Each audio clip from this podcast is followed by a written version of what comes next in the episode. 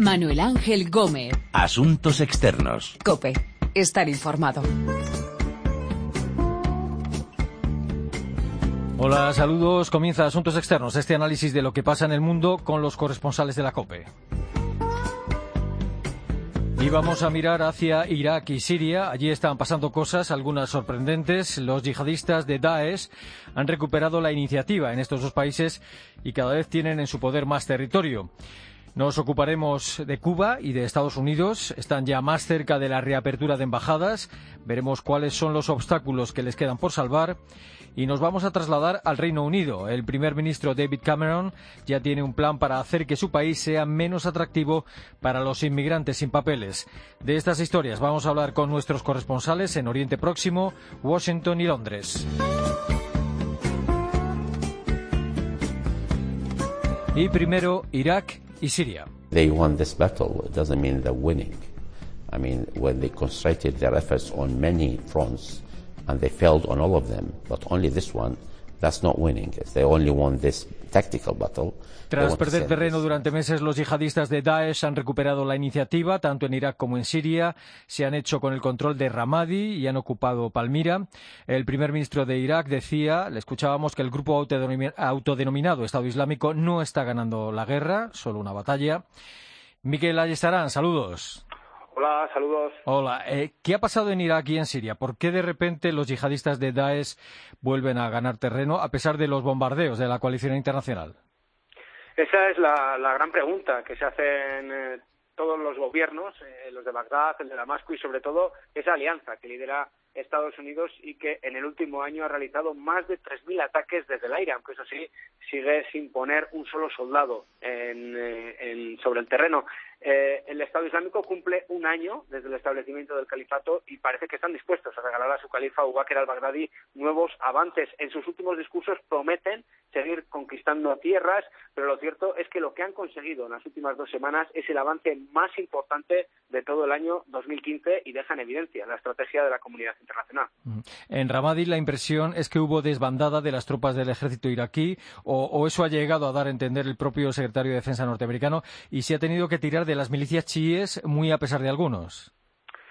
Sí, eh, y, en las últimas horas están saliendo testimonios en primera persona de soldados que estaban presentes en, Ramadi y un alto mando kurdo del ejército iraquí lo define como retirada política y asegura que las fuerzas especiales iraquíes comenzaron su retirada incluso dos días antes de la llegada del propio Estado Islámico y este oficial kurdo apunta a los cables que sigue moviendo Nuri al-Maliki, vicepresidente del país desde la sombra, que habría tratado, habría ordenado la retirada de estas unidades especiales que se crearon por Estados Unidos cuando él era primer ministro por las ganas que tiene de poner evidencia a su sucesor en el puesto y también las ganas de desplegar a esas milicias chiíes que se han convertido sin duda alguna en la auténtica punta de lanza que tiene ahora mismo Bagdad frente al Estado Islámico, mucho más desde luego que el ejército iraquí.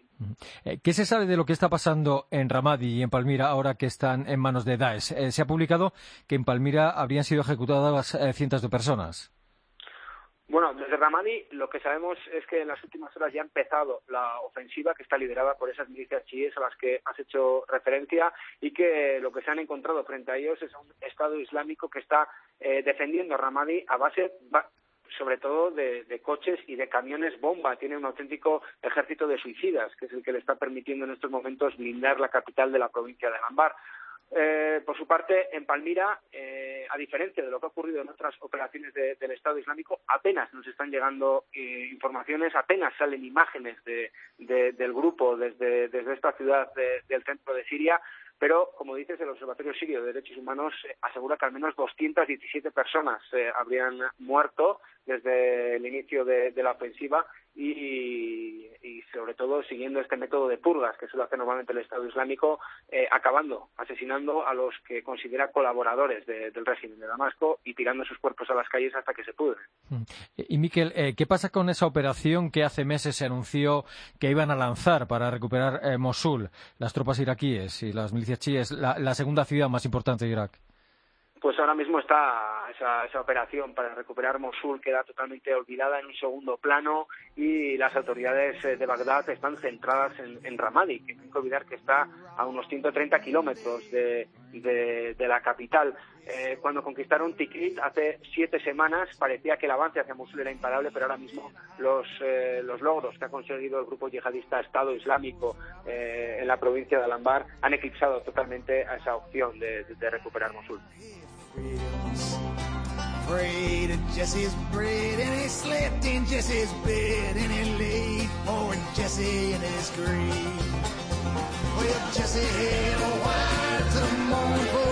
Los yihadistas de Daesh ganan terreno en Irak y Siria. Mientras tanto, Cuba y Estados Unidos avanzan en dirección a la reapertura de embajadas. The meeting was held in a respectful and professional climate. We have continued to make progress.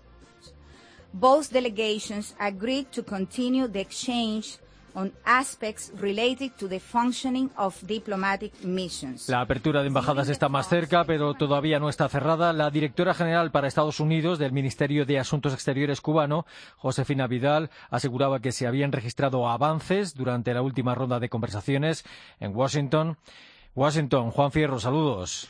¿Qué tal? Saludos. Hola. Eh, ¿Qué se sabe de esta última reunión? Eh, ¿Cuánto puede quedar para esa reapertura de embajadas, si es que hay bueno, alguna pues, pista? Eh, pues pocas pistas por ahora, porque la cuarta, la cuarta ronda de negociaciones entre los Estados Unidos y Cuba, que se celebraba aquí en Washington, finalizaba sin acuerdo sobre ese restablecimiento de relaciones diplomáticas ni sobre la reapertura de las embajadas, aunque tanto la jefe de la delegación cubana, como acabamos de escuchar, Josefina Vidal, como la jefe de la delegación estadounidense, Roberta Jacobson, afirmaban que se habían producido avances, que esta última ronda había sido productiva.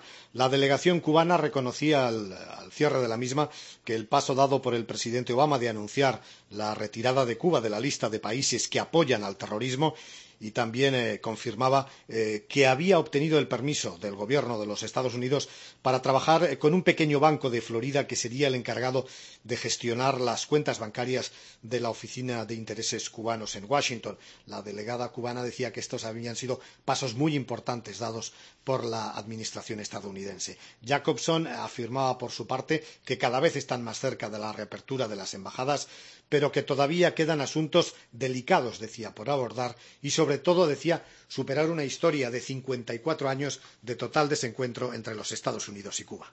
Eh, los principales obstáculos para la reapertura de embajadas, ¿cuáles son? Parece que eh, uno de ellos serían las limitaciones que van a tener para moverse los diplomáticos norteamericanos en Cuba. Ese es efectivamente uno de los principales obstáculos ahora mismo, pero no solo el movimiento de los diplomáticos estadounidenses en Cuba, sino también el de los cubanos aquí en los Estados Unidos, porque ahora mismo ese movimiento está limitado tan solo a las ciudades de Washington y a Nueva York, porque allí está la sede de Naciones Unidas. Estados Unidos quiere que los diplomáticos estadounidenses puedan moverse con libertad por toda la isla, hablar con quien quieran, sin vetos, sin ser vigilados, como en cualquier otro país eh, del mundo. Otro asunto es, por ejemplo, el de los cursos que se ofrecen en la delegación estadounidense en La Habana, que no gustan a los cubanos y que están dirigidos a sectores profesionales, como por ejemplo el de los periodistas. Jacobson, la jefe de la delegación estadounidense, confirmaba que el Departamento de Estado iba a seguir solicitando al Congreso fondos, dinero para esos cursos. Cursos, insistía Jacobson, que irían ajustándose, eso sí, a las condiciones de las nuevas relaciones entre los dos países. Y una vez que se resuelva el asunto de la reapertura de embajadas, eh, ¿vendría el asunto del levantamiento del embargo? Efectivamente, y ese es un asunto fundamental y que además no depende del, del, presidente Obama, depende del Congreso. El poder legislativo es el que tiene la autoridad para levantar en su totalidad el embargo a Cuba. El presidente puede tomar medidas, como las ha tomado, para aliviar la situación, para preparar futuras acciones, pero no está en su mano levantar el embargo. Eso depende del Congreso, depende del Capitolio. Desde la administración Obama se negocia directamente a dos manos ahora mismo, una con los cubanos, como estamos viendo, y otra también con el Congreso para crear la base que permita en su día levantar totalmente el embargo. Aunque el presidente puede eh, tomar alguna medida durante el verano, durante las vacaciones del Congreso, por ejemplo, para nombrar al embajador de los Estados Unidos en Cuba, porque así evitaría cualquier tipo eh, de censura por parte de los republicanos en el Congreso. Hay ahí un pequeño agujero en todo el proceso que le permite al presidente de los Estados Unidos, cuando el Congreso está de vacaciones, pues nombrar embajadores y que estos no tengan que Eh, en el caso de que todo siga avanzando, eh, ¿qué pasaría con la base de Guantánamo? Porque el régimen cubano no querrá que el ejército de Estados Unidos continúe ocupando una parte de su territorio. Ese es otro de los puntos delicados de la negociación y que seguramente será el último en, resolverse. La Habana ya ha dicho eh, que quiere la devolución de la soberanía de la base, que no quiere fuerzas estadounidenses en Guantánamo y que no quiere efectivamente la prisión de esa base. Pero aquí Obama se vuelve a encontrar otra vez con muchísimas dificultades. Todos sus intentos de cerrar la prisión se han visto frenados por los republicanos en el Congreso, que han repetido hasta la saciedad que nunca van a aprobar los fondos necesarios para el traslado de los presos a los Estados Unidos y poder así cerrar la prisión.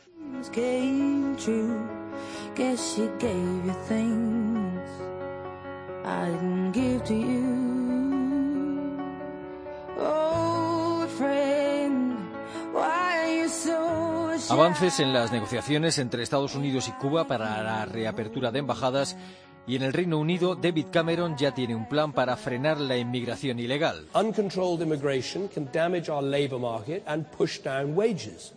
And working people rightly want a government that's on their side. Uncontrolled immigration means too many people coming to the UK legally but staying illegally. Cameron dice que una inmigración sin control puede dañar el mercado laboral y hacer que bajen los sueldos y propone, entre otras cosas, que la policía pueda confiscar los sueldos de los inmigrantes sin papeles. Londres, Begoña Pérez, saludos. Hola, ¿qué tal? ¿Qué tal? ¿Qué otras ideas contiene este plan de medidas para frenar la inmigración de Cameron? Bueno, básicamente lo, que comentabas, ¿no? Cameron lo que quiere es endurecer el plan contra la inmigración, porque además fue uno de los temas bandera de la campaña, ¿no? Por esa presión añadida de, de un partido anti-inmigración como el UKIP. Y, y el objetivo es eh, incautar salarios ilegales, es decir, evitar que esos inmigrantes eh, permanezcan en, Reino Unido. Eh, hasta ahora las empresas eran castigadas con multas de hasta 20.000 libras si empleaban a, inmigrantes ilegales. Lo que quiere Cameron es evitar que, que Reino Unido no sea un imán para que estos ilegales, que igual entran de forma legal en Reino Unido, pero cuando se agoten sus visas se puedan ir de Reino Unido. Sobre papel suena mm, no efectivo, pero suena como muy, eh, muy eh, una voluntad fuerte del gobierno, pero otra cosa es detectar a esos inmigrantes ilegales, ¿no? En un país como, como Reino Unido, mm, por ejemplo, hay medidas como deportar a, inmigrantes ilegales antes de que recurran a, eh, ante la justicia o incluso mm, ponerles pulseras electrónicas, ¿no? Eh, antes de su deportación para asegurarse de que, de que se van, pero hay quien intuye que estas, este tipo de medidas que suenan muy radicales o, contundentes eh, van a ser difíciles de aplicar. Y lo que quiere el primer ministro británico es recortar la cifra de inmigración anual. Ese es el kit de la cuestión. La inmigración anual en, en total, no solamente la inmigración ilegal. Y, conocimos la semana pasada que la inmigración neta de inmigrantes eh, en 2014, el año pasado, fue de 318.000, el doble del año anterior. Y además es el mayor crecimiento eh, en una década, muy, muy, por encima de los menos de 100.000 que prometió el gobierno de Cameron en el inicio de la anterior legislatura. Es evidentemente que ha fallado en esa, en esa intención, en esa, en esa promesa. Y además también está el aspecto de la inmigración ilegal. Es difícil saber qué número de ilegales hay en Reino Unido y cuando no sabes cuántos ilegales hay en Reino Unido no sabes hacia dónde tienes que ir para detectarlos, que es lo que se ha propuesto Cameron. Pero en definitiva, según números de la London School of Economics, se calcula que hay unos 400.000 a 900.000 eh, inmigrantes viviendo en Reino Unido ilegalmente. Es una eh, cantidad bastante considerable como para ser detectada. Eh, ¿Por qué no tomó antes Cameron estas medidas? ¿Por la presencia de los liberaldemócratas en su gobierno? Efectivamente, el propio Cameron lo reconocía en la presentación de, estas medidas que, serán ejecutadas cuando, después de la, de la, presentación del programa del gobierno este miércoles. Eh, eh, en materia social, el Partido Liberal Demócrata de Nick Clegg eh, solía ser un freno de mano eh, en la coalición de gobierno de la anterior legislatura y, ya lo comentaba, el propio Cameron reconocía que, que, no tuvo la libertad o el margen de maniobra para endurecer su política de inmigración teniendo a los liberaldemócratas en el gobierno. ¿Y estas medidas para recortar la inmigración eh, van en línea con lo que pide la mayoría de los británicos. Bueno, es una percepción generalizada eh, eh, que la inmigración es un problema. Además, es que ha estado muy presente en el debate político. Otra cosa es que lo sea. Es decir, estamos hablando de un país que ha creado tantos puestos de trabajo en los últimos años hasta reducir la cifra de desempleo por debajo del, del 6%. Es inevitable que este país sea un imán para los trabajadores. ¿no? Y, y, además, hay otro, otro aspecto de esta política de inmigración que pretende el gobierno de Cameron y es preparar a los británicos que sean más cualificados para ciertos puestos de trabajo en los que que no hay mano de obra británica y por eso se tiene que recurrir al trabajador eh, extranjero. En definitiva, en este país también tienen un problema dentro de, los propios británicos, eh, que hay determinados trabajos para los que no hay británicos y por eso están recurriendo a la inmigración. Los demás partidos, los laboristas, UKIP, eh, ¿qué dicen de estos planes de Cameron? Bueno, el Partido Laborista también ha endurecido sus propuestas de inmigración mm, por esa presión que comentábamos antes del Partido Anti-Inmigración de, del UKIP. ¿no? Eh, el Partido Laborista eh, entiende que sí, que la inmigración ilegal pues, puede ser un problema, ¿no? pero decía su, su portavoz de Interior, Beth Cooper, que por cierto es una de las candidatas al liderazgo del Partido Laborista, que que bueno que Cameron estaba tomando a la gente por tonta en lo que es a su, su, objetivo de inmigración, de reducir las cifras cuando es algo inevitable, teniendo en cuenta, como decíamos antes, que es un país que está creando empleo y que evidentemente está, está pues atrayendo a, inmigrantes. Pero hay alguna medida que proponía Cameron, este plan anti-inmigración, que ya estaba en el manifiesto, en el programa del Partido Laborista. Entonces también eh, decía el Partido Laborista que Cameron estaba intentando copiar algunas de las propuestas de los laboristas eh, y bueno, pues en definitiva, que, que, es algo que lo que ellos pueden estar de acuerdo hasta cierto punto, pero que, que entienden que, que, esos planes de Cameron de recortar la cifra de inmigración son bastante eh, poco factibles.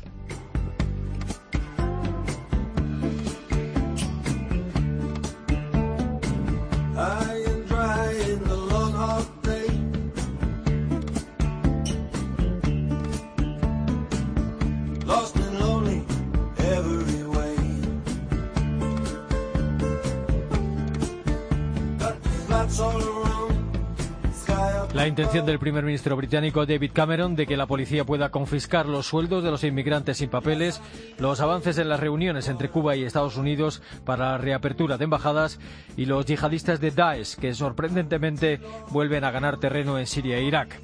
Son las historias de esta edición de Asuntos Externos en la que hemos contado con nuestros corresponsales en Londres, Washington y Oriente Próximo. Recuerden que nuestra dirección de email es asuntosexternos.cope.es y que también estamos en Twitter, Asuntos Externos Todo Junto. Volvemos la semana próxima con Asuntos Externos aquí en cope.es.